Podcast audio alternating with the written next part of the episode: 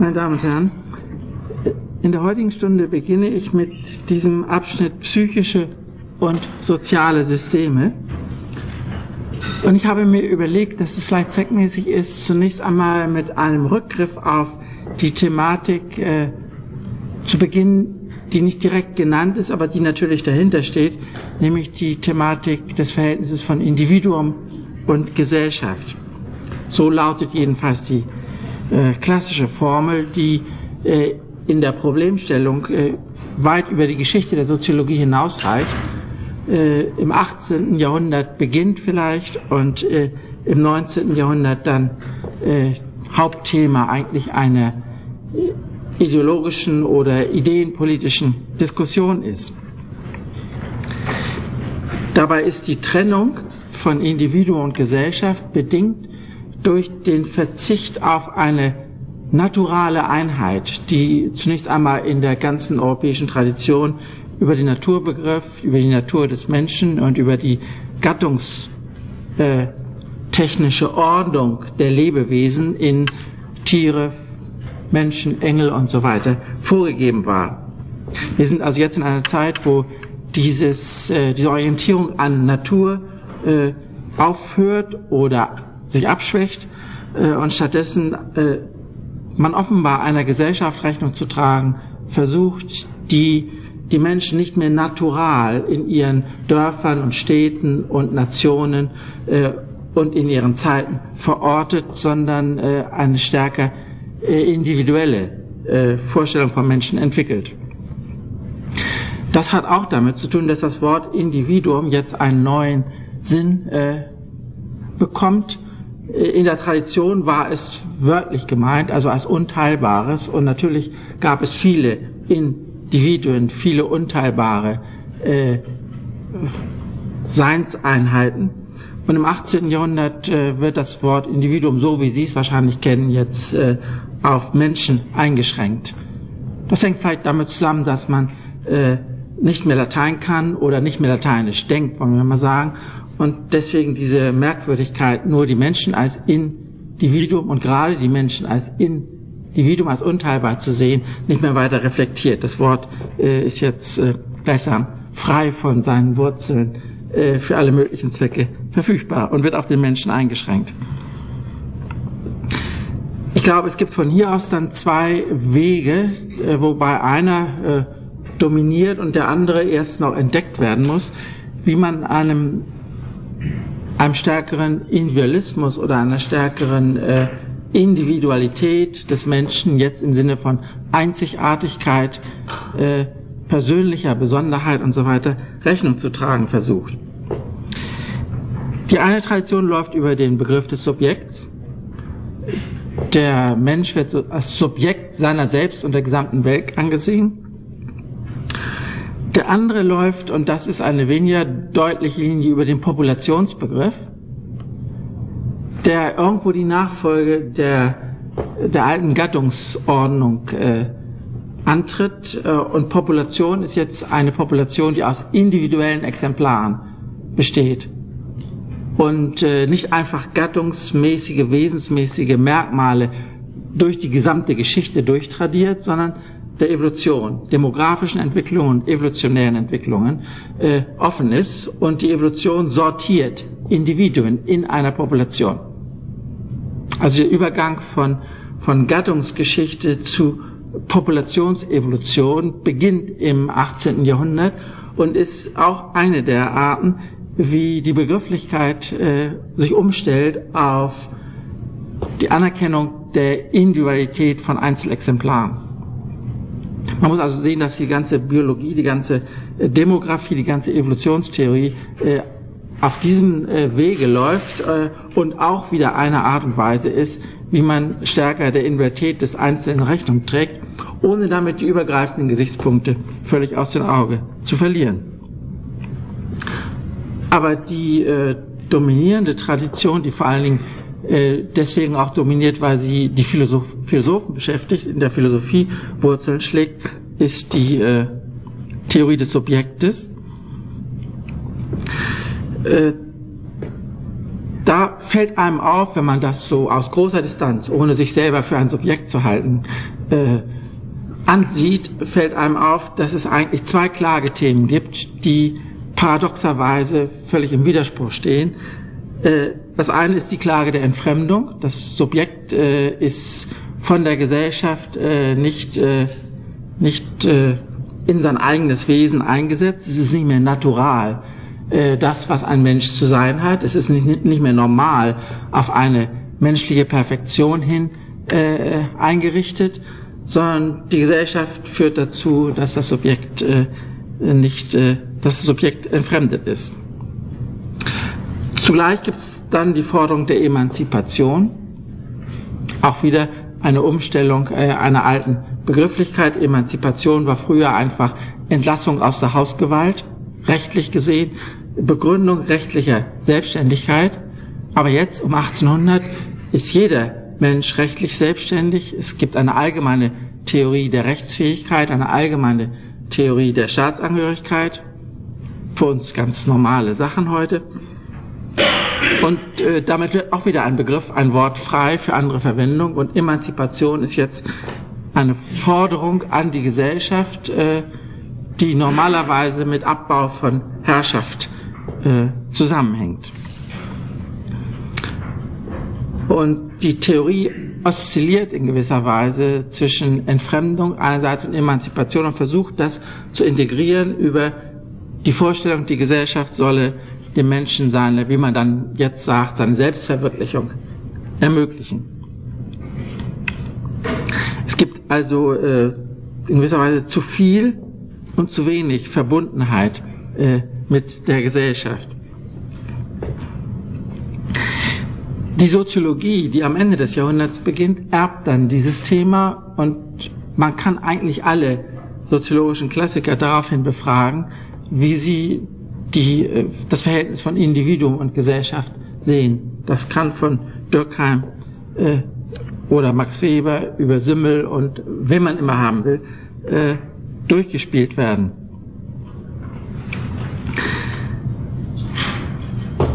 Zugleich und parallel dazu gibt es äh, eine philosophische Diskussion, eine irgendwie auch metaphysische Diskussion, die mit Kant beginnt äh, und die man am besten sieht, wenn man, wenn man sich vor Augen führt, dass es dann immer wieder um eine Reanthropologisierung äh, der philosophischen Begriffe geht. Also das Subjekt ist zunächst einmal äh, abstrakt äh, über Selbstreferenz und über Bewusstsein definiert. Es kommt aber sofort im Anschluss an Kant zu einer äh, Reanthropologisierung in dem Sinne, dass man bei Subjekt an, an konkrete Menschen denkt mit, mit Körper und und äh, spezifischem äh, Bewusstseinshabitus, Persönlichkeit und dergleichen. Also als empirische Exemplare, als Materialisation des Subjekts in der empirischen Wirklichkeit, wenn man so will. Und dasselbe passiert noch einmal, wenn Sie überlegen, wie die Diskussion, die in Deutschland unter Namen wie Husserl und Heidegger gelaufen war und die deutlich äh, äh, antihumanistische oder jedenfalls anti äh, anthropologische äh, Tendenzen hatte. Es gibt in seiner Zeit, ich glaube, Paragraph 10 müsste das sein, ausdrückliche Ablehnungen der Anthropologie als, als fundamental äh, äh, Theorie der, der Metaphysik. Und mit dem Import nach Frankreich äh, geht das verloren und die Franzosen äh, reden über Husserl und Heidegger nach dem äh, Zweiten Weltkrieg äh, so, als ob das äh, jeweils äh, Theorien über den Menschen wären. Man ist etwas vorsichtig. Realité humaine ist so eine Formulierung, die, die dann auftaucht. Also man menschliche Wirklichkeit, nicht unbedingt, dass äh, die konkret herumlaufenden Einzelexemplare gemeint sind. Aber auch hier wieder so eine Tendenz, äh, die Orientierung am Menschen äh, für die Philosophie für unverzichtbar zu halten.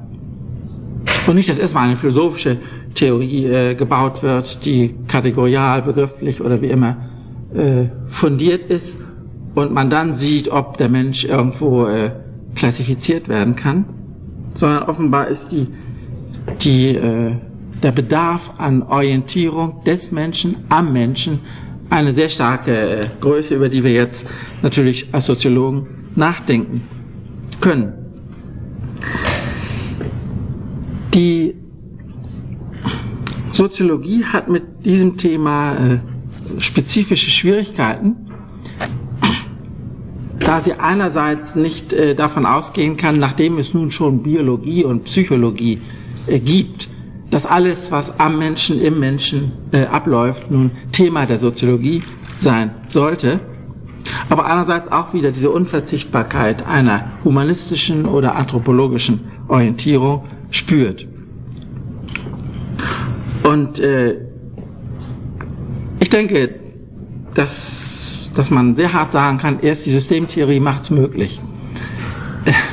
Erst äh, wenn man diesen Begriffsapparat äh, den ich vorgeführt habe, äh, wirklich beherrscht, kann man äh, für das Problem der, äh, der Lokalisierung von Menschen in einer Theorie, in einer Theorie der Gesellschaft, in dem Fall einen Standort finden.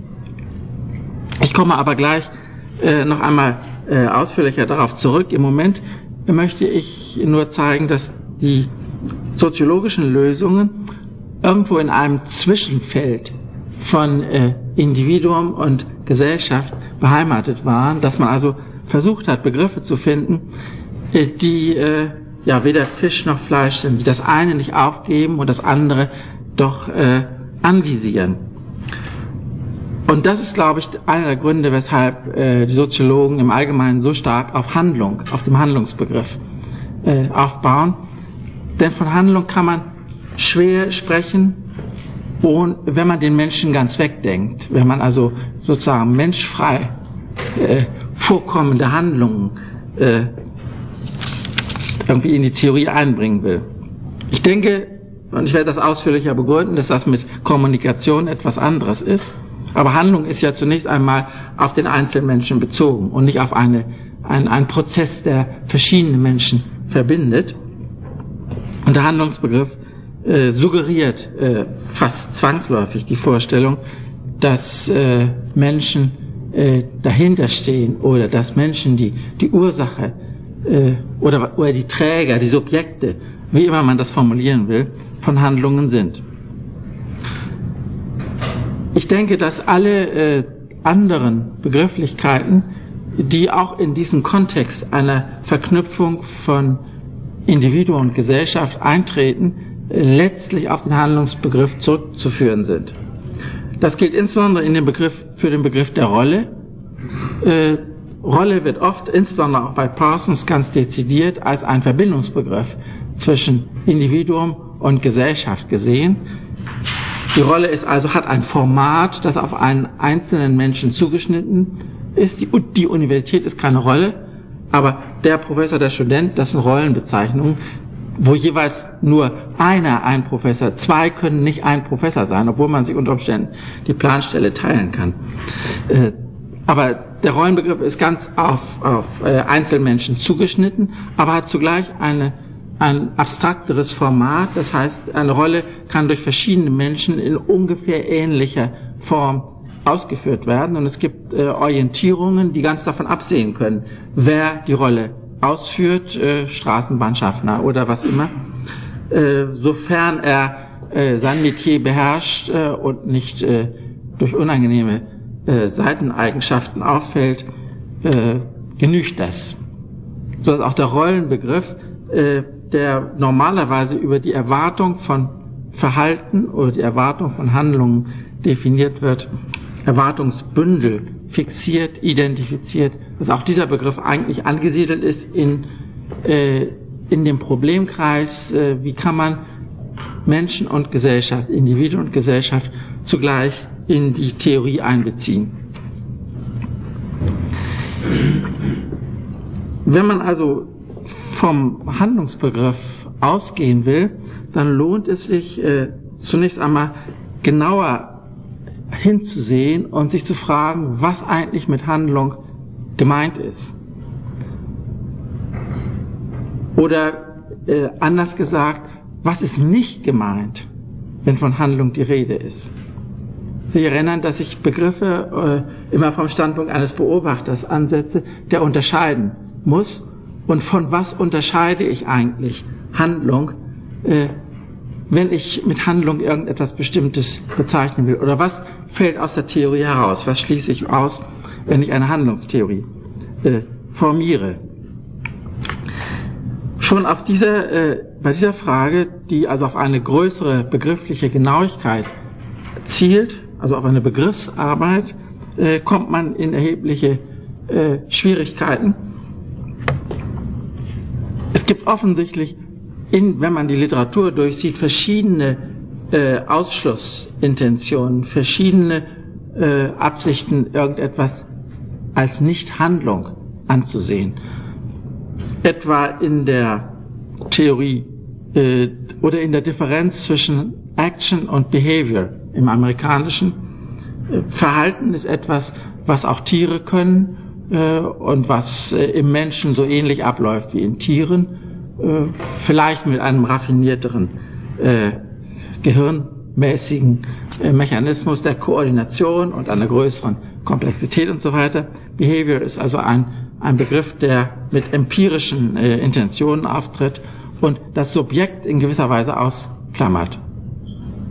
Parsons hat auf diesen, diese Unterscheidung immer für den amerikanischen Kontext großen Wert gelegt, hat immer äh, seine Arbeit so gesehen, dass er äh, einen Aufstand gegen den Behaviorismus angeführt hat und äh, versucht hat, die, die Behavioristen zu widerlegen, die meinen, sie könnten also Meerschweinchen und amerikanische Studenten auf einer Ebene behandeln und sehen da keinen wesentlichen Unterschied, äh, außer vielleicht in der Art, wie sie auf Inputs und Outputs äh, ansprechen. Das war äh, die Kontroverse, die Amerika in den 30er Jahren äh, beherrscht hat und die auch vielleicht die Aufmerksamkeit für die Arbeit von Parsons in Amerika zunächst einmal lanciert hat, auch als europäisch, als nicht empirisch, als fast schon philosophisch, voluntaristisch und etwas äh, tat die Handlungstheorie auf. Das ist also eine der, der Fronten, die man, die man findet in der Literatur. Neuerdings gibt es ja auch dann diese, diese, dieses Insistieren auf Rationalität der Handlungsdisposition. Das hat, wenn man will, Quellen bei Max Weber, denn Max Weber meinte auch, wenn man Handlung äh, erklären wolle, müsste man zunächst einmal die Unterscheidung von Zweck und Mittel ansetzen. Also man müsste sehen, dass der Handelnde äh, sich selber versteht und verstanden werden kann, wenn man fragt, für welche Zwecke setzt er sein Handeln oder sonstiges als Mittel ein.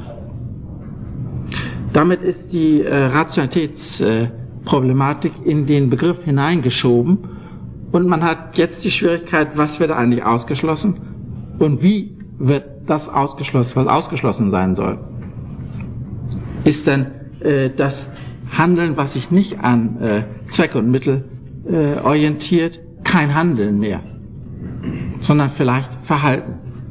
Ist also eine Rationalitätskomponente der, der entscheidende äh, Begriffssinn, äh, die entscheidende Referenz des Begriffs. Und heute ist in der International Choice Theorie natürlich dieses Problem äh, so entwickelt, dass äh, man es normalerweise gar nicht mehr behandelt, sondern man nimmt an, dass äh, rationales Handeln als solches, wenn man analysiert, wie jemand äh, bei äh, erwartetem Nutzen Perspektiven optiert, dass man dann äh, wesentliche Sozialtheorien entwickeln könne, äh, wobei ein gewisser, äh, eine gewisse Abweichung von, von dem, was man in der Theorie äh, dann also ausrechnen würde, normal ist. Das war auch einer der Gründe, weshalb Weber auf Idealtypen abstellte und nicht so sehr auf, auf die komplette Deskription der Realität. Ich habe aber abgesehen von dieser Frage der, des Rationalitätskerns als, als auszeichnendes Merkmal des Handlungsbegriffs noch zwei andere Schwierigkeiten mit dem Begriff, die man mit äh, äh, Problemen der Außen- äh, Abgrenzung und der Innenabgrenzung des Handelns äh, vielleicht erfassen kann. beim Außenabgrenzen ist mir unklar, welche Folgen eigentlich äh, zum Handeln gehören und welche nicht. Oder wo eigentlich die Kette der Folgen dann plötzlich abreißt und man sagt, hier ist das Handeln und dann kommt die Wirkung, die aber nicht zum Handeln selbst gehört.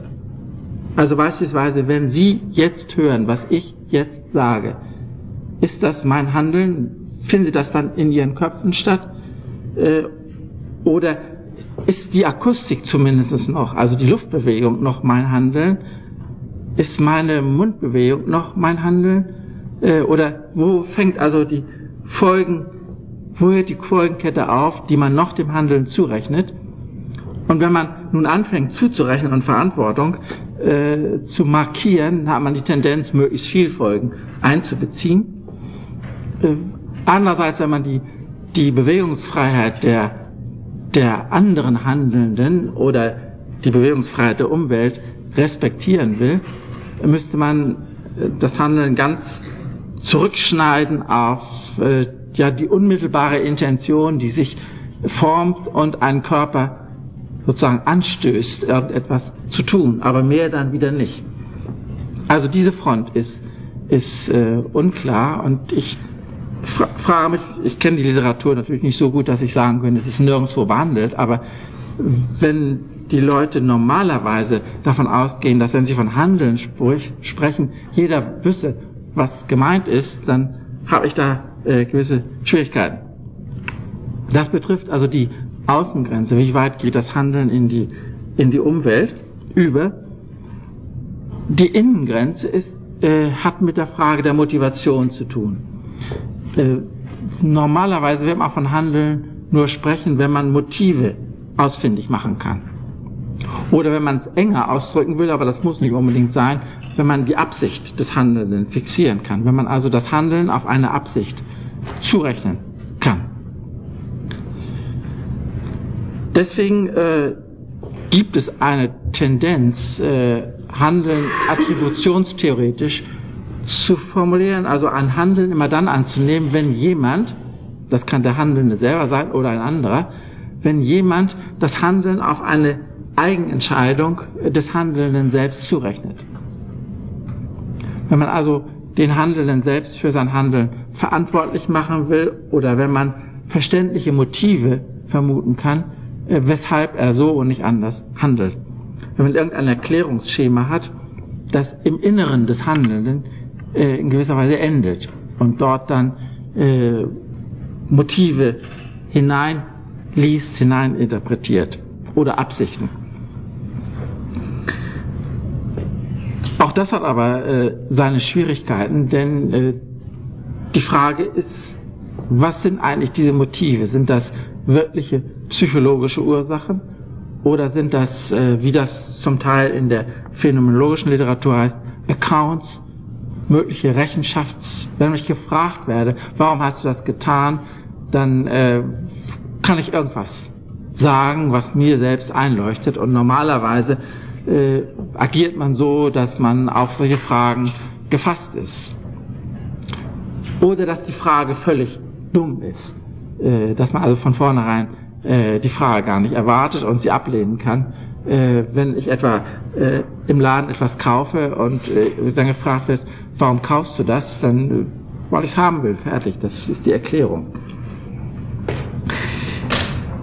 Hier kann man äh, tatsächlich nochmal auf die äh, Unterscheidung von Handel und Verhalten äh, zurückkommen und sich fragen, ob nun eine Zurechnung auf Motive eigentlich immer schon gegeben war, ob das schon bei den Neandertalern äh, der Fall war äh, oder bei den alten Griechen oder bei den äh, Völkerwanderungsleuten äh, oder was immer, tribalen Gesellschaften, hatten, hatte man immer schon Motive. Äh, oder kann man sagen, dass die, die Notwendigkeit, Motive zu haben, mit der kulturellen Entwicklung äh, korreliert so dass äh, der Bedarf für Erklärungen von Handlungen äh, oder der Bedarf, äh, Handlung als solche zu identifizieren über äh, interne Zurechnung, erst in dem Maße aktuell wird, als eine größere Reichweite von Handlungsmöglichkeiten entsteht. Die Gesellschaft wird komplexer, man kann dies oder jenes tun, man hat ständig Wahlsituationen und infolgedessen entsteht ein Motivbedarf und erst dann äh, entwickelt sich äh, ein Handlungskonzept, das äh, auf Gesinnungen, Absichten, Motive, interne Zustände abstellt. Während wir äh, die sozusagen naturrechtliche oder naturethische äh, Theorie der, der Griechen äh, eigentlich gar nicht mit diesem Moment belasten sollten. Äh, obwohl man dann auch wieder nicht äh, recht sieht, wie die Griechen miteinander ausgekommen sind, äh, wenn sie ganz davon abgesehen haben, äh, aus welchen Gründen jemand äh, so und nicht anders handelt. Kurz die Frage der, der, des motivbasierten Handelns kann eine sinnvolle Frage sein, wenn man, wenn man die Entwicklung äh, des, äh, eines auf Individuen zugeschnittenen Handlungsverständnisses als eine evolutionäre oder eine äh, kulturelle Entwicklung ansehen will. Aber das, selbst wenn das eine sinnvolle Fragestellung ist, und ich halte das durchaus für eine sinnvolle Fragestellung, wie ich ja auch den Handlungsbegriff nicht, nicht eliminieren wollte, in dem Sinn, dass der Begriff äh, keine Bedeutung mehr hat. Aber unser Problem wie mir scheint, damit nicht gelöst. Nämlich das Problem, wie eigentlich ein Individuum, wenn man es psychologisch und biologisch durchdenkt oder ernst nimmt, in dem allen, was wir inzwischen davon wissen, wie eigentlich ein Individuum mit der Gesellschaft verbunden sein könnte. Dann, wenn man diese Frage stellt, äh, dann hat man den Eindruck, dass die Handlungstheorie so eine Art äh, eine Art Verleimungsfunktion hat äh, zwischen Individuum und Gesellschaft. Handeln ist etwas, was auf beiden Seiten äh, bedeutsam ist und äh, was eigentlich nicht seziert, nicht, nicht äh, zerschnitten werden kann nach einem individuellen Teil und einem äh, gesellschaftlichen Teil.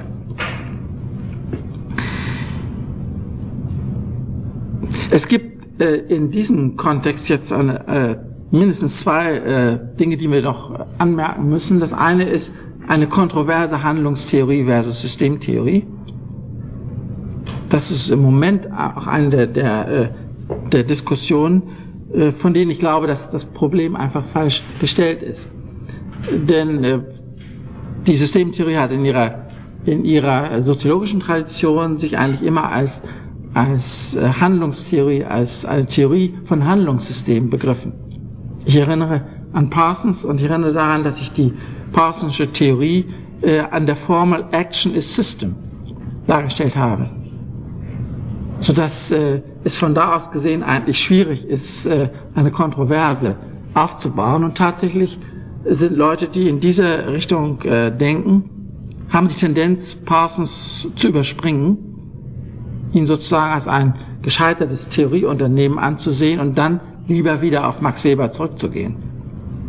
Aber das beantwortet uns äh, eben diese Frage nach, dem, nach den Konturen des Handlungsbegriffs nicht und auch nicht die Frage, wie sich denn eigentlich Systeme aus Handlungen bilden können, wenn die Handlung äh, in diesem Sinne psychisch und äh, biologisch äh, im Einzelmenschen fundiert ist. Dann gibt es den Einwand äh, der Empirie, der soziologischen Empirie, äh, die auf dem Handlungs sowohl methodologisch äh, auf dem Handlungsbegriff aufbaut, als auch äh, von, den, äh, von den Theorien, die zur Dateninterpretation benutzt werden. Äh, man fragt nach Einstellungen allen möglichen Dingen, äh, aber schon die, die Frage und Antwort ist natürlich eine Handlung äh, und die, das Handlungs die Vorstellung, ein handelndes Subjekt sei sozusagen das empirische Material, an das man äh, in der normalen Forschung herankomme, ist äh, eigentlich bei allen äh, wirklich empirisch arbeitenden Soziologen verbreitet. Renate Mainz hat in einer Bemerkung, die häufiger zitiert wird, äh, einmal gesagt, die Systemtheorie, wenn sie von Handlung abstrahiere, äh, sei wie eine Dame ohne Unterleib. Äh, In Wirklichkeit ist das noch viel schlimmer, denn die Dame hat auch keinen Oberleib. Sie hat überhaupt keinen Leib äh, und der ganze Leib ist gar nicht Teil des sozialen Systems. Äh, sodass sie, aber dann hat äh, Renate meint sicher die Frage, ja, worüber redest du denn eigentlich, äh, wenn man davon absieht, dass die Leute handeln. Aber wiederum, man will nicht davon absehen, man will nur den Begriff aus dieser, dieser Verleimungsfunktion, dieser Scharnierfunktion zwischen äh, individuellen, psychischen, biologischen Systemen auf der einen Seite und Gesellschaftssystemen äh, aus der anderen Seite herausschießen. Das äh, hat nur Sinn, wenn wir äh, schon wissen, ungefähr wissen, auf was wir uns einlassen, wenn wir das tun und welche äh, Theorie äh, dann noch möglich bleibt. Und ich denke, dass die Systemtheorie, wenn man sieht, welche Entwicklungen sie genommen hat, also wie stark sie, äh, das sind ja Gesichtspunkte, die ich äh, behandelt habe in dem langen interdisziplinären Teil, wie stark sie einerseits Selbstreferenzkonzepte übernimmt, Rekursivität und all das, äh, was früher ein Subjektprivileg war, ist jetzt ein, ein Merkmal von Systemen schlechthin, also auch von, von Kommunikationssystemen, so dass es äh, verschiedene verschiedene Versionen von Selbstreferenz gibt, aber immer noch eine gewisse gewisse Ähnlichkeit eines Bereichs von Systemen, äh, die man dann selbstreferenzielle Systeme nennen könnte. Zweitens die, äh, die Gemeinsamkeit des Sinnmediums, das war äh, das Thema der vorangegangenen Stunde, dass man also durchaus akzeptiert, dass sowohl psychische als auch Sozialsysteme, also sowohl Bewusstseinsoperationen als auch kommunikative Operationen äh, mit einem analog gebauten Medium arbeiten, was nicht heißt, äh, dieselben Operationen vollziehen, aber immer mit diesem merkwürdigen Medium zu tun haben, das mit einem Überschuss an Möglichkeiten, mit Selektionszwang, mit aktualisierer, aktualisierender Fokussierung auf etwas Bestimmtes äh, und mit der Notwendigkeit, irgendwas anderes anzuschließen, äh, zu tun hat. Und das gilt sowohl für Bewusstsein als auch für äh, Kommunikation.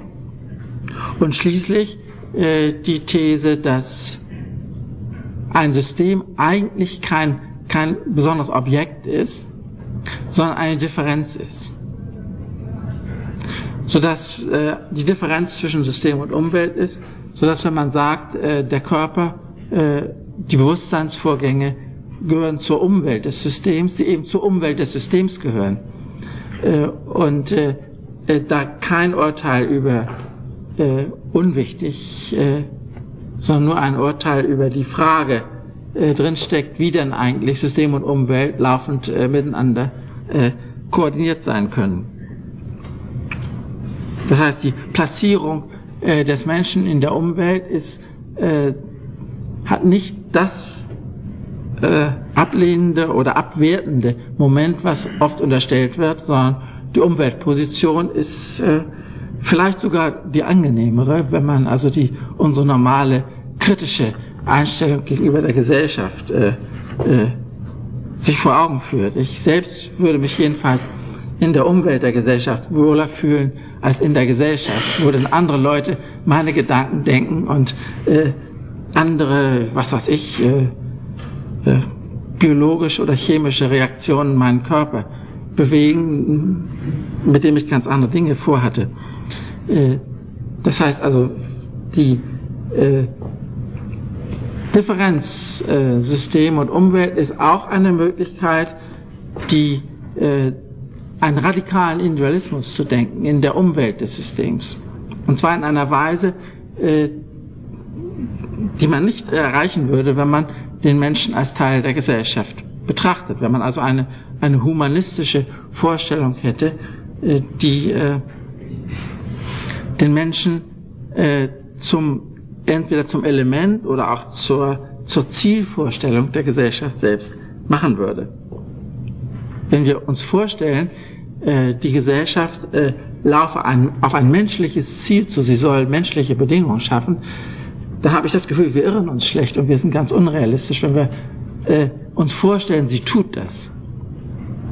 Man kann natürlich eine, äh, äh, man kann politische Vorstellungen, politische Ziele äh, sich ausdenken, alle möglichen Kommunikationen, äh, kritische Kommunikationen lancieren, aber doch immer nur in der Gesellschaft. Und das bisherige Resultat äh, solcher Bemühungen äh, zwingt uns sie unbedingt sehr optimistisch zu sein in der Frage, ob die Gesellschaft ein menschlich angemessenes äh, Leben äh, wirklich ermöglicht. Zumindest sollte man sich die Optionen theoretisch offen halten. Das sind also zunächst einmal die, äh, die Konturen äh, einer theoretischen Entscheidung zu sagen, die äh, der Mensch im Sinne eines, eines biologischen und psychologisch individualisierten äh, Lebewesens gehört nicht zum sozialen System, sondern gehört zur Umwelt des sozialen Systems. Und das kann dann äh, bestätigt oder auch, oder auch äh, angeregt werden durch äh, eine genauere Analyse, was denn eigentlich die Operationen sind, äh, die ein System reproduzieren. Was denn eigentlich äh, das ist, was ein Bewusstsein wirklich tut. Oder was in einer Zelle äh, oder in einem Organismus, in einem Nervensystem, in einem Hormonsystem, in einem Immunsystem und so weiter tatsächlich abläuft. Oder eben wie ein Bewusstsein tatsächlich über Aufmerksamkeit disponiert. Oder wie eine Kommunikation tatsächlich äh, Optionen transportiert, Prämissen setzt, die dann beachtet oder negiert werden äh, und so weiter und so weiter. Wenn man also eine, eine operationsbasierte Systemtheorie hat, und das heißt vor allem, dass man Zeit in Betracht zieht, die Operationstypik genau definiert, dass man auch sagt, ein Systemtyp wie soziales System kann nur durch eine Art von Operation erzeugt werden und nicht durch eine Mischung von allen möglichen äh, physikalischen, chemischen, äh, biologischen, psychologischen und so weiter Phänomenen. Ein System, eine Operation, Zeit und so weiter. Wenn Sie diesen äh, Theorieapparat durchdenken, dann zwingt äh, das zu einer, einer kompletten Trennung von, von äh, psychischen äh, und sozialen Systemen. Natürlich auch lebenden und äh, psychischen und sozialen Systemen. Sodass man äh, vor die Wahl geführt wird, entweder einen operationsbasierten Systembegriff aufzugeben äh, oder zu akzeptieren, dass äh, Menschen und Sozialsystem, Mensch und Gesellschaft, Individuum und Gesellschaft völlig äh, getrennte Systeme sind, die auch nicht äh, in irgendeiner Weise äh, überlappen können. Das schließt äh, nicht aus, dass man sich vorstellen kann, dass ein Beobachter, wer immer das jetzt ist, äh, trotzdem Operationen als Einheit definieren kann, die zugleich psychisch und sozial ablaufen. Und an dieser Stelle wird das Argument schwierig, weil es äh, methodologisch auf, auf einen merkwürdigen äh, Schluss hinausläuft. Also zunächst einmal ein Beobachter kann äh, immer identifizieren, wie es ihm plausibel ist. Wir schließen also nicht unbedingt aus, dass jemand sagt, äh, ich höre reden, da ist jemand, der redet, der irgendjemand irgendwas mitteilt, das ist zugleich psychisch, körperlich und sozial. Er ist irgendwo ziemlich weit weg, ich höre es nur leise, ich verstehe es nicht, ich muss hingehen, ich mit meinem Körper, wenn ich verstehen will, muss ich hingehen äh, und ihn hören. Äh, das heißt, es ist ganz unsinnig für einen solchen Beobachter dann psychisches, äh, leibliches und soziales äh, völlig zu trennen. Also ein Beobachter kann äh, identifizieren, wenn ihm das zweckmäßig erscheint. Oder wenn er so äh, die Welt, die er beobachtet, am besten ordnen kann. Und Sie sehen, in gewissem Umfang widerrufe ich alles, was ich jetzt äh, bisher gesagt habe und behaupte das Gegenteil, äh, mit diesem ominösen Hintergrund der Beobachter. Denn jetzt ist die Frage, wer ist eigentlich der Beobachter? Wer ist der Beobachter? Und jetzt kann man das ganze Theoriespiel äh, zurückspielen auf den Beobachter und sich sagen, es gibt Theorien, die es bevorzugen, so zu beobachten, als ob psychisches und soziales dasselbe sei. Äh, und es gibt andere Theorien, die das äh, ablehnen, die also irgendwo äh, eine, den Sinn darin sehen, diese Dinge völlig getrennt zu halten. Und was wir jetzt bei dieser, bei diesem Purzelbaum, bei diesem äh, Kreislauf äh, sehen, ist, dass wir selber in unserer eigenen Theorie wieder vorkommen. Wir sehen uns jetzt als einer von vielen Beobachtern, der theoretisch besessen ist von der Idee, das müsste alles getrennt werden. Und der in seiner Theorie gute Argumente dafür bringen kann. Und zugleich konstruieren kann, dass in der Realität, die er beobachtet, wo er selber äh, mitspielt, äh, als ein, äh, ein Theoretiker bestimmter, mit bestimmten Präferenzen, es noch andere Theorien gibt, die das anders machen. Dann hat man die Frage, äh, sind wir in der Wissenschaft, können wir das wissenschaftlich entscheiden, oder gibt es so ganz tiefliegende äh, Vorurteile oder alltagsweltliche Plausibilitäten, die noch äh, in der Wissenschaft mitspielen und die äh, uns motivieren können, äh, lieber handlungstheoretisch oder lieber ohne so hohen begrifflichen Aufwand äh, zu beobachten. Ich hoffe, dass das, äh, dass einigermaßen klar geworden ist, dass die, die Wissenschaft, äh, die Soziologie äh, sich mit der Kategorie des Beobachters selber beschreibt. Und immer wenn gesagt wird, äh, diese Art von äh, Identifikation, diese Art von Einheitsbildung ist Sache eines Beobachters, man die nächste Frage hat, äh, wer ist der Beobachter äh, und entsprechend äh, das ganze Terrain äh, in der in der Art der Beobachtung zweiter Ordnung äh, wiederum neu formieren muss.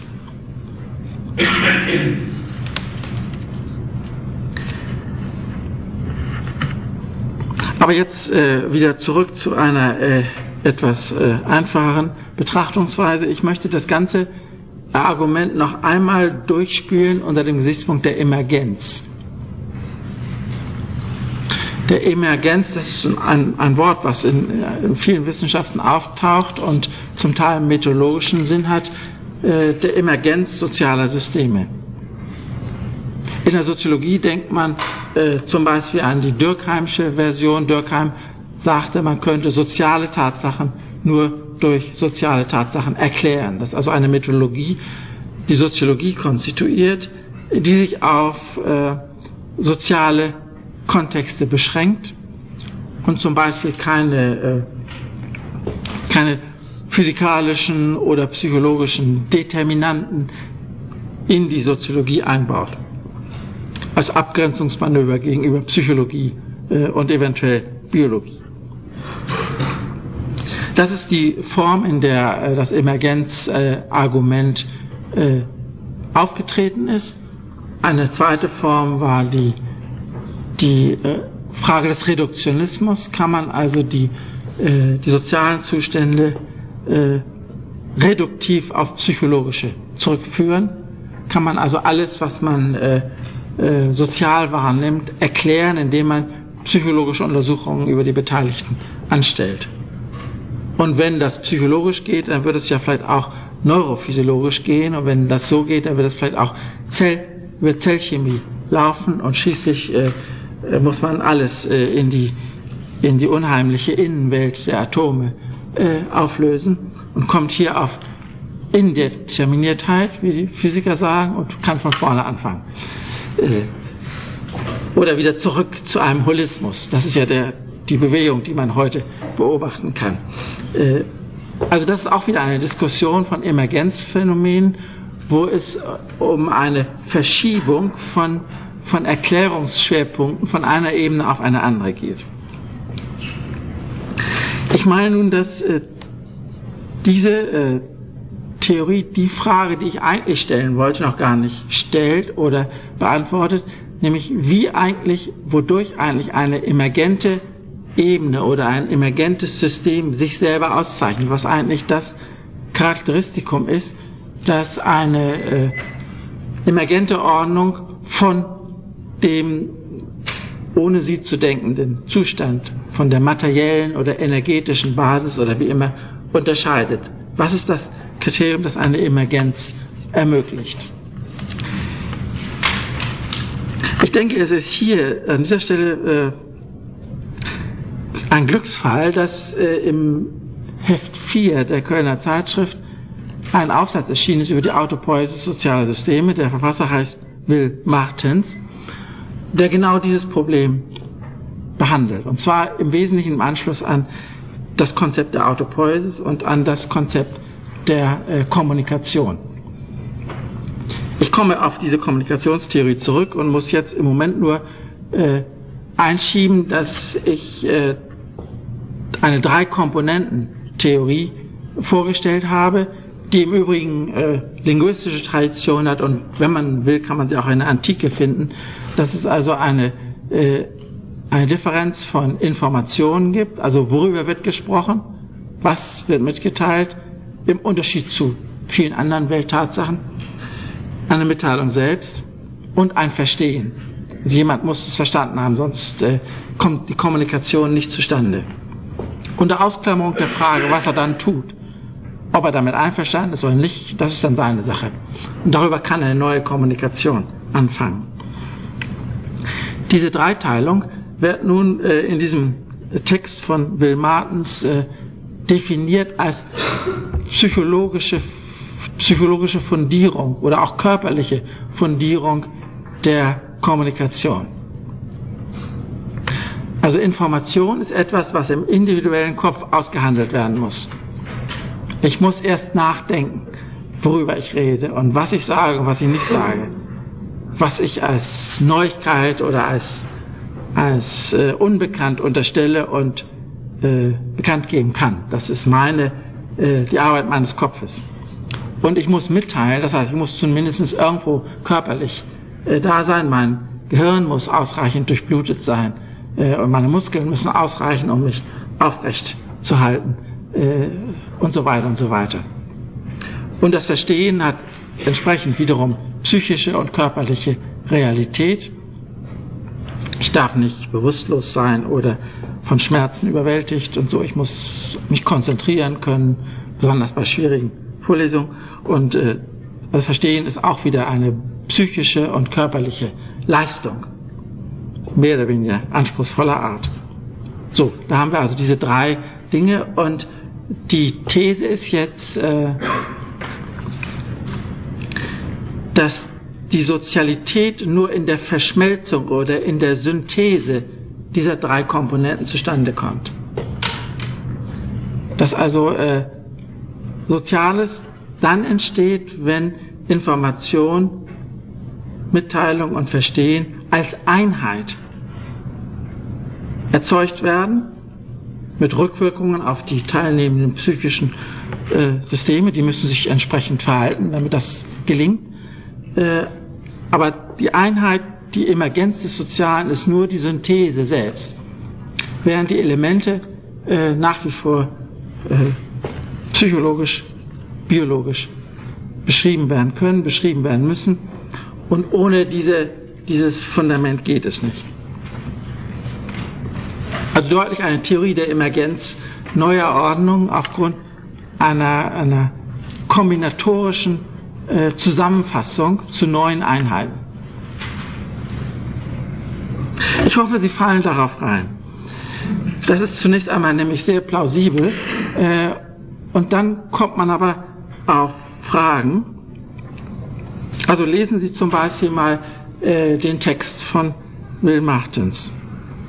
Ich habe einen Sonderdruck bekommen und habe auch einen Brief bekommen und kann den Brief und den Sonderdruck ebenfalls lesen.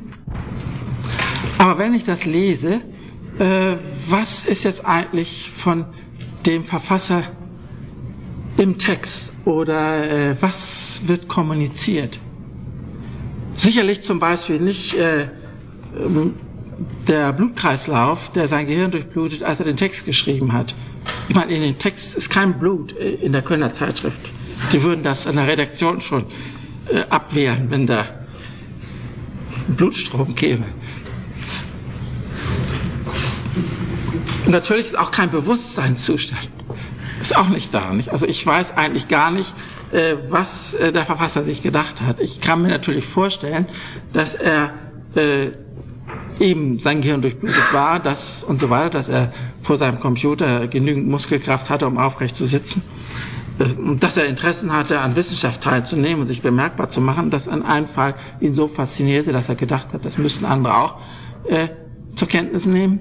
Äh, das sind alles Konstruktionen, äh, und ich werde nachher von Interpenetration sprechen, Konstruktionen, die in der Kommunikation nahegelegt werden, die aber nicht eigentlich äh, in der äh, Kommunikation selbst vorhanden sind. Sodass wir die Frage haben, was wird eigentlich in dem Text behauptet äh, und widerlegt der Text nicht das, was er behauptet? Bringt der Text wirklich Blut und, und Gedanken äh, in die Kommunikation hinein oder nicht? Und da ich also routinemäßig auf Paradoxien achte und äh, durch Paradoxien fasziniert bin, ist das so ein Fall, wo ich eine Paradoxie sehe. Der Text behauptet etwas, was er selbst durch seine Operation widerlegt. Da kommt kein Blut, da kommt kein Gedanke, das ist nur, wirklich nur Buchstaben. Und äh, das, was man als äh, geübter Leser aus diesen Buchstaben äh, machen kann, Worte, äh, Sätze äh, und dergleichen. Das ist die Kommunikation. Und mehr kann ich, kann ich, also wenn man wirklich, wenn man realistisch denkt und operativ denkt und mehr sehe ich einfach nicht. So dass man diese, dieser Versuch, äh, diesen Versuch kann man auch wieder äh, eigentlich nur theoriegeschichtlich äh, gutieren, eigentlich nur deshalb äh, für interessant halten, weil es nochmal ein Versuch ist, äh, Individuum und Gesellschaft zu kombinieren jedem sein Recht zu geben. Die Individuen tragen eben diese Momente, Informationen, Mitteilung, Verstehen bei. Aber äh, das sind, wären bloße Bruchstücke, auf die sie auch gar nicht kommen würden, wenn es nicht die soziale Synthese gibt. Und wenn es die soziale Synthese gibt, äh, dann äh, sind die Individuen gehalten, sich den Möglichkeiten der Kommunikation anzupassen. Dann ändern sie ihre, ihre äh, internen Zustände entsprechend. Wenn man diese äh, Botschaft äh, bekommen hat, dann kann man, kann man folgendermaßen vorgehen. Man kann sich sagen, alles ist an sich richtig. Äh, man könnte eine Kommunikation völlig auf der Ebene psychologischer oder körperlicher Tatsache beschreiben. Es würde eigentlich äh, nichts fehlen, mit Ausnahme der Autopoiesis selbst. Also was äh, versucht eigentlich die äh, Kommunikation qua Kommunikation zu erhalten? Und wie, wie ist es möglich, dass es immer noch weitergeht? Wie ist es möglich, dass die Kommunikation sich aus eigenem reproduziert? Und zwar ohne äh, psychische Operationen einzubauen, ohne körperliche Operationen einzubauen. Kommunikation durch Kommunikation reproduziert. Ich glaube, das kann man aus der, äh, aus der Theorie äh, nicht anders entnehmen, als dass man sagt, das geschieht durch kompletten Ausschluss. Ausschluss von psychischen und körperlichen Operationen, Fakten, Zuständen, Ereignissen. Maturana hat äh, irgendwann, ich glaube, das war mehr oder weniger im Gespräch oder in einer äh, Veranstaltung hier, gesagt, man könnte die äh, lebende Zelle komplett chemisch beschreiben. Man könnte alles, was in der Zelle zu finden ist, in Form von Beschreibungen der chemischen Struktur der entsprechenden Moleküle geben. Und das würde den Zustand der Zelle beschreiben können, aber nicht die Autopoiesis. Autopoiesis ist ein, ein, ein Prinzip, das eben nur äh, in lebenden Zellen und nur als Leben realisiert werden kann äh, und das über die chemischen Beschreibungen selbst äh, zwar abgebildet werden kann, aber in der, in der eigenen reproduktiven Autonomie nicht äh, äh, verständlich gemacht werden kann. Und dann, wenn das stimmt, ich zeige jetzt diese Theorie einmal, äh, wenn das stimmt, dann heißt das für die Emergenz, dass Emergenz nur möglich ist durch eine komplette Abkopplung von äh, energetischen und materiellen Bedingungen oder dann eben biologischen, psychologischen Bedingungen, die auf einer anderen Ebene dazu führen, Systeme zu bilden. Also vollkommene Abschottung, Abkopplung, äh, Ausschließung äh, von durchgreifenden Effekten, die, äh, wenn sie vorkommen, destruktiv sein müssten. Wenn Sie wirklich Bewusstseinszustände äh, in die Kommunikation einbringen äh, würden, ist das außerordentlich schwierig, fast zwangsläufig destruktiv. Stellen Sie sich vor, ein Arzt kommt an, ans Krankenbett und fragt, wie geht es Ihnen? Wie peinlich, wenn man dabei erfahren würde, was der Arzt wirklich denkt. Das würde, man würde nicht antworten können, die ganze Kommunikation würde zerbrechen, wenn man auch nur äh, ungefähr wüsste, was der Arzt denkt, wenn er fragt, wie geht es Ihnen? Äh, oder ein anderes berühmtes Beispiel von äh, das, diese äh, Selbstbiografie von Tristram Shandy, der versucht, alle Zustände seines Lebens aufzuschreiben, äh, inklusive das Aufschreiben dieser Zustände, wozu er aber gar nicht kommt, weil er schon in den ersten äh, Wochen oder Monaten seines Lebens mit der Beschreibung äh, nicht so schnell vorankommt, wie sein Leben ihm davonläuft. Und da geht es gar nicht, äh, gar nicht mal um äh, die äh, gleichsam gliedmäßige Verkettung von Kommunikation, Bewusstsein, Kommunikation, Bewusstsein. Da geht es nur um die, den kommunikativen Versuch, kommunikativ über die Realitäten äh, eines biologischen oder psychologischen Daseins Rechenschaft zu legen. Die Kommunikation selbst, selbst wenn sie völlig auf ihre eigenen Mittel beschränkt wäre und die voll einsetzen könnte, würde es nicht schaffen. Sie ist viel zu langsam. Sodass jeder äh, versucht, das zu tun und dieser, äh, dieser Riesenroman Tristram Shandy hat ja den Sinn, das genau zu zeigen. Äh, jeder versucht, das zu tun, äh, würde destruktiv werden. Selbst wenn es nur innerhalb der Kommunikation, also innerhalb des Romans äh, läuft. Und anders kann man sich das eigentlich auch überhaupt nicht vorstellen. Und ich denke, das Argument kann man auf allen anderen Ebenen äh, wiederholen. Man weiß, wenn äh, Atome sich zu Molekülen zusammenschließen, dass das äh, Auswirkungen hat auf die innere Elektronik der Atome. Die sind nicht einfach sozusagen äh, Kügelchen äh, mit einem dicken Fell und dann werden sie verleimt äh, zu äh, Molekülen, sondern sie verändern ihren inneren Zustand, äh, was immer das nun äh, mikrophysikalisch ist, äh, durch die Kombination mit anderen äh, äh, Atomen zu einer, zu einer chemischen Einheit, zu einem Molekül.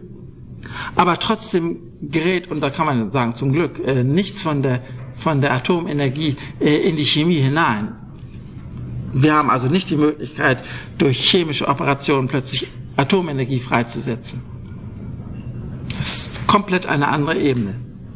Und nur so ist, äh, ist irgendeine eine haltbare, äh, auf Chemie basierte äh, Welt möglich, die dann eventuell Leben, Bewusstsein, Gesellschaft und so etwas ermöglicht. Gut, das äh, zum Emergenzbegriff. Ich möchte jetzt noch eine Bemerkung anschließen und ich komme dann in der nächsten Stunde auf strukturelle Kopplung, Sprachen, also alle möglichen Verbindungsbegriffe für Bewusstsein und für Sozialsysteme. Aber im Moment reicht die Zeit noch für einen, äh, für einen Begriff, nämlich den Begriff der Interpenetration. Dies auch deshalb, weil in dem Aufsatz von Will Martens dieser Begriff eigentlich äh, zentral ist und Emergenz nur irgendwo äh, angedeutet ist. Wenn man dieser Theorie einer, einer operativen Separierung der Systeme folgt, kann man äh, nicht von Überschneidungen sprechen. Man kann wie immer den Beobachter reinbringen, der Mehrheiten synthetisieren kann, der Verschiedenes zusammenfassen kann. Wenn er es tut, dann tut er es. Aber operativ gesehen ist es äh, zunächst einmal getrennt und auch seine eigene Tätigkeit äh, ist darauf äh, angewiesen, dass er selbst äh, physikalisch, chemisch, biologisch, psychologisch, soziologisch oder wie immer funktioniert. Das äh, gibt den Begriff der Interpenetration frei. Parsons hatte ihn ja benutzt. Ich erinnere an diese äh, Stelle in der Vorlesung, um äh, verschiedene Teilsysteme zu koppeln, um also zu erklären, wie Kultur äh, in das Sozialsystem eindringt oder mit dem sozialen System interpenetriert, äh, wie Sozialsysteme per Sozialisation auf die, auf die äh, Individuen einwirken, wie Individuen über Lernvorgänge ihre eigenen Organismen domestizieren. Und Parsons hatte den Begriff der Interpenetration benutzt, um äh, Überschneidungsbereiche dieser verschiedenen Systeme zu markieren, zu sagen, es muss also etwas äh, Kulturelles muss in das Sozialsystem eindringen. Aber nach der ganzen Theorieanlage war das nicht auf einer operativen Ebene gedacht. Vielmehr denkt Parsons ja, dass diese Systeme beitragen zur Emergenz von Handlung. Also nicht selber schon operativ sind oder wenn sie als Handlungssysteme ausdifferenziert werden, dann wiederum äh, nur auf der Ebene von, von Handlung und von Systembildungen, die dann ihrerseits wiederum alle Anforderungen erfüllen müssen. Aber die, der Begriff der Interpre also der Begriff, der sagen müsste, was denn eigentlich am anderen System mitwirkt oder wie denn eigentlich Kultur ein Teil des sozialen Systems ist, diese Frage konnte nie wirklich mit der Viererteilung in den parsischen Boxen äh, koordiniert werden. Das heißt, äh, man konnte, es müssten ja mehrere Systembeziehungen gleichsam internalisiert werden und als interne Subsysteme ausgewiesen werden. Und dann wäre das ganze System ausdefiniert durch die Beziehungen äh, interpenetrativer Art. Das ging aus verschiedenen Gründen äh, nicht. Und deshalb blieb das ein, eine unklare Stelle, wie eigentlich das Überlappen, das Überschneiden, die Kongruenz äh, verschiedener Systeme in einem System äh, äh, möglich sei. Parsons hat einmal, das war aber nur im Gespräch, ich glaube nicht, dass er das äh, in den Publikationen äh, verwendet hat, auf einen äh, Soziologen mit dem Namen Loomis, L-O-O-M-I-S, hingewiesen, der auch so Modelle der, der Überschneidung von Systemen. Es gibt Zusammenhänge, in denen verschiedene Systeme wie eines wirken. Solche Begrifflichkeit gehabt. Und dabei war auch wieder an, an eine Überschneidung gedacht. Das ganz im, im systemtheoretischen Jargon der 50er, frühen 60er Jahre. Ich habe da diese Schwierigkeit, das nachvollziehen zu können und dann das Problem, ob man den Begriff der Interpenetration fallen lassen sollte oder ob er eine andere Verwendung hat. Mein Vorschlag ist terminologisch nicht sehr glücklich und ich bin auch nicht, äh, nicht äh, ganz zufrieden diesen Begriff nun mit einem anderen, mit einer anderen Sinnladung wiederverwendet zu haben. Aber es gibt eine, äh, ein Phänomen, was man irgendwie einbauen müsste, nämlich die Art, wie äh, Systeme auf Komplexitätsleistungen ihrer Umwelt reagieren. Wenn wir erneut dieses Bild des Blueskreislaufes und der Kommunikation haben, äh, wie ist eigentlich äh, in der Kommunikation berücksichtigt, dass Menschen stabil genug sind, reproduktiv genug sind, um teilnehmen zu können. Setze ich jetzt, wenn ich mit Ihnen rede, wenn ich eine Vorlesung halte, nicht immer voraus, dass äh, Ihr Bewusstsein äh, wach ist oder dass äh, zumindest äh, die Durchblutung des Gehirns ausreicht äh, und dass Sie ihre, Ihren Körper so weit kontrollieren können, dass Sie aufrecht sitzen, wenn auch mit verschiedenen Stützhilfen äh, und so weiter und so weiter, ist nicht in der Kommunikation immer vorausgesetzt, dass die Umwelt sehr komplexe Vorbedingungen für Kommunikation garantiert. Etwas, was ausgeschlossen wird, was operativ nicht teilnimmt, wird trotzdem wie anwesend behandelt. Die Grenze des Systems äh, zum psychischen und biologischen hin ist irgendwie als Präsupposition oder als Voraussetzung äh, des Funktionierens mit eingebaut. Das sind Theoriefiguren, die äh, in der Philosophie äh, gelegentlich äh, auftauchen. Bei, bei Jacques Derrida zum Beispiel ist so die Idee, dass es einen, einen, einen nicht anwesenden äh, Faktor gibt, der Spuren hinterlässt. Tras, Ichnos im Griechischen. Und dann diese Spuren werden äh, gelöscht. Nichts davon wird sichtbar gemacht. In der Kommunikation wird also nicht ständig darüber geredet, dass ob die Durchblutung des Kopfes ausreicht. Äh, Spuren werden gelöscht. Äh, und das Löschen der Spuren wird wieder sichtbar. Wenn man Zweifel hat, kann man darüber reden.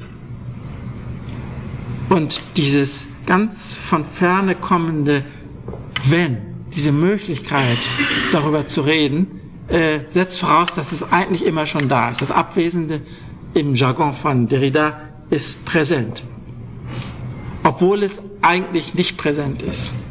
Klare äh, Paradoxie äh, in der Formulierung.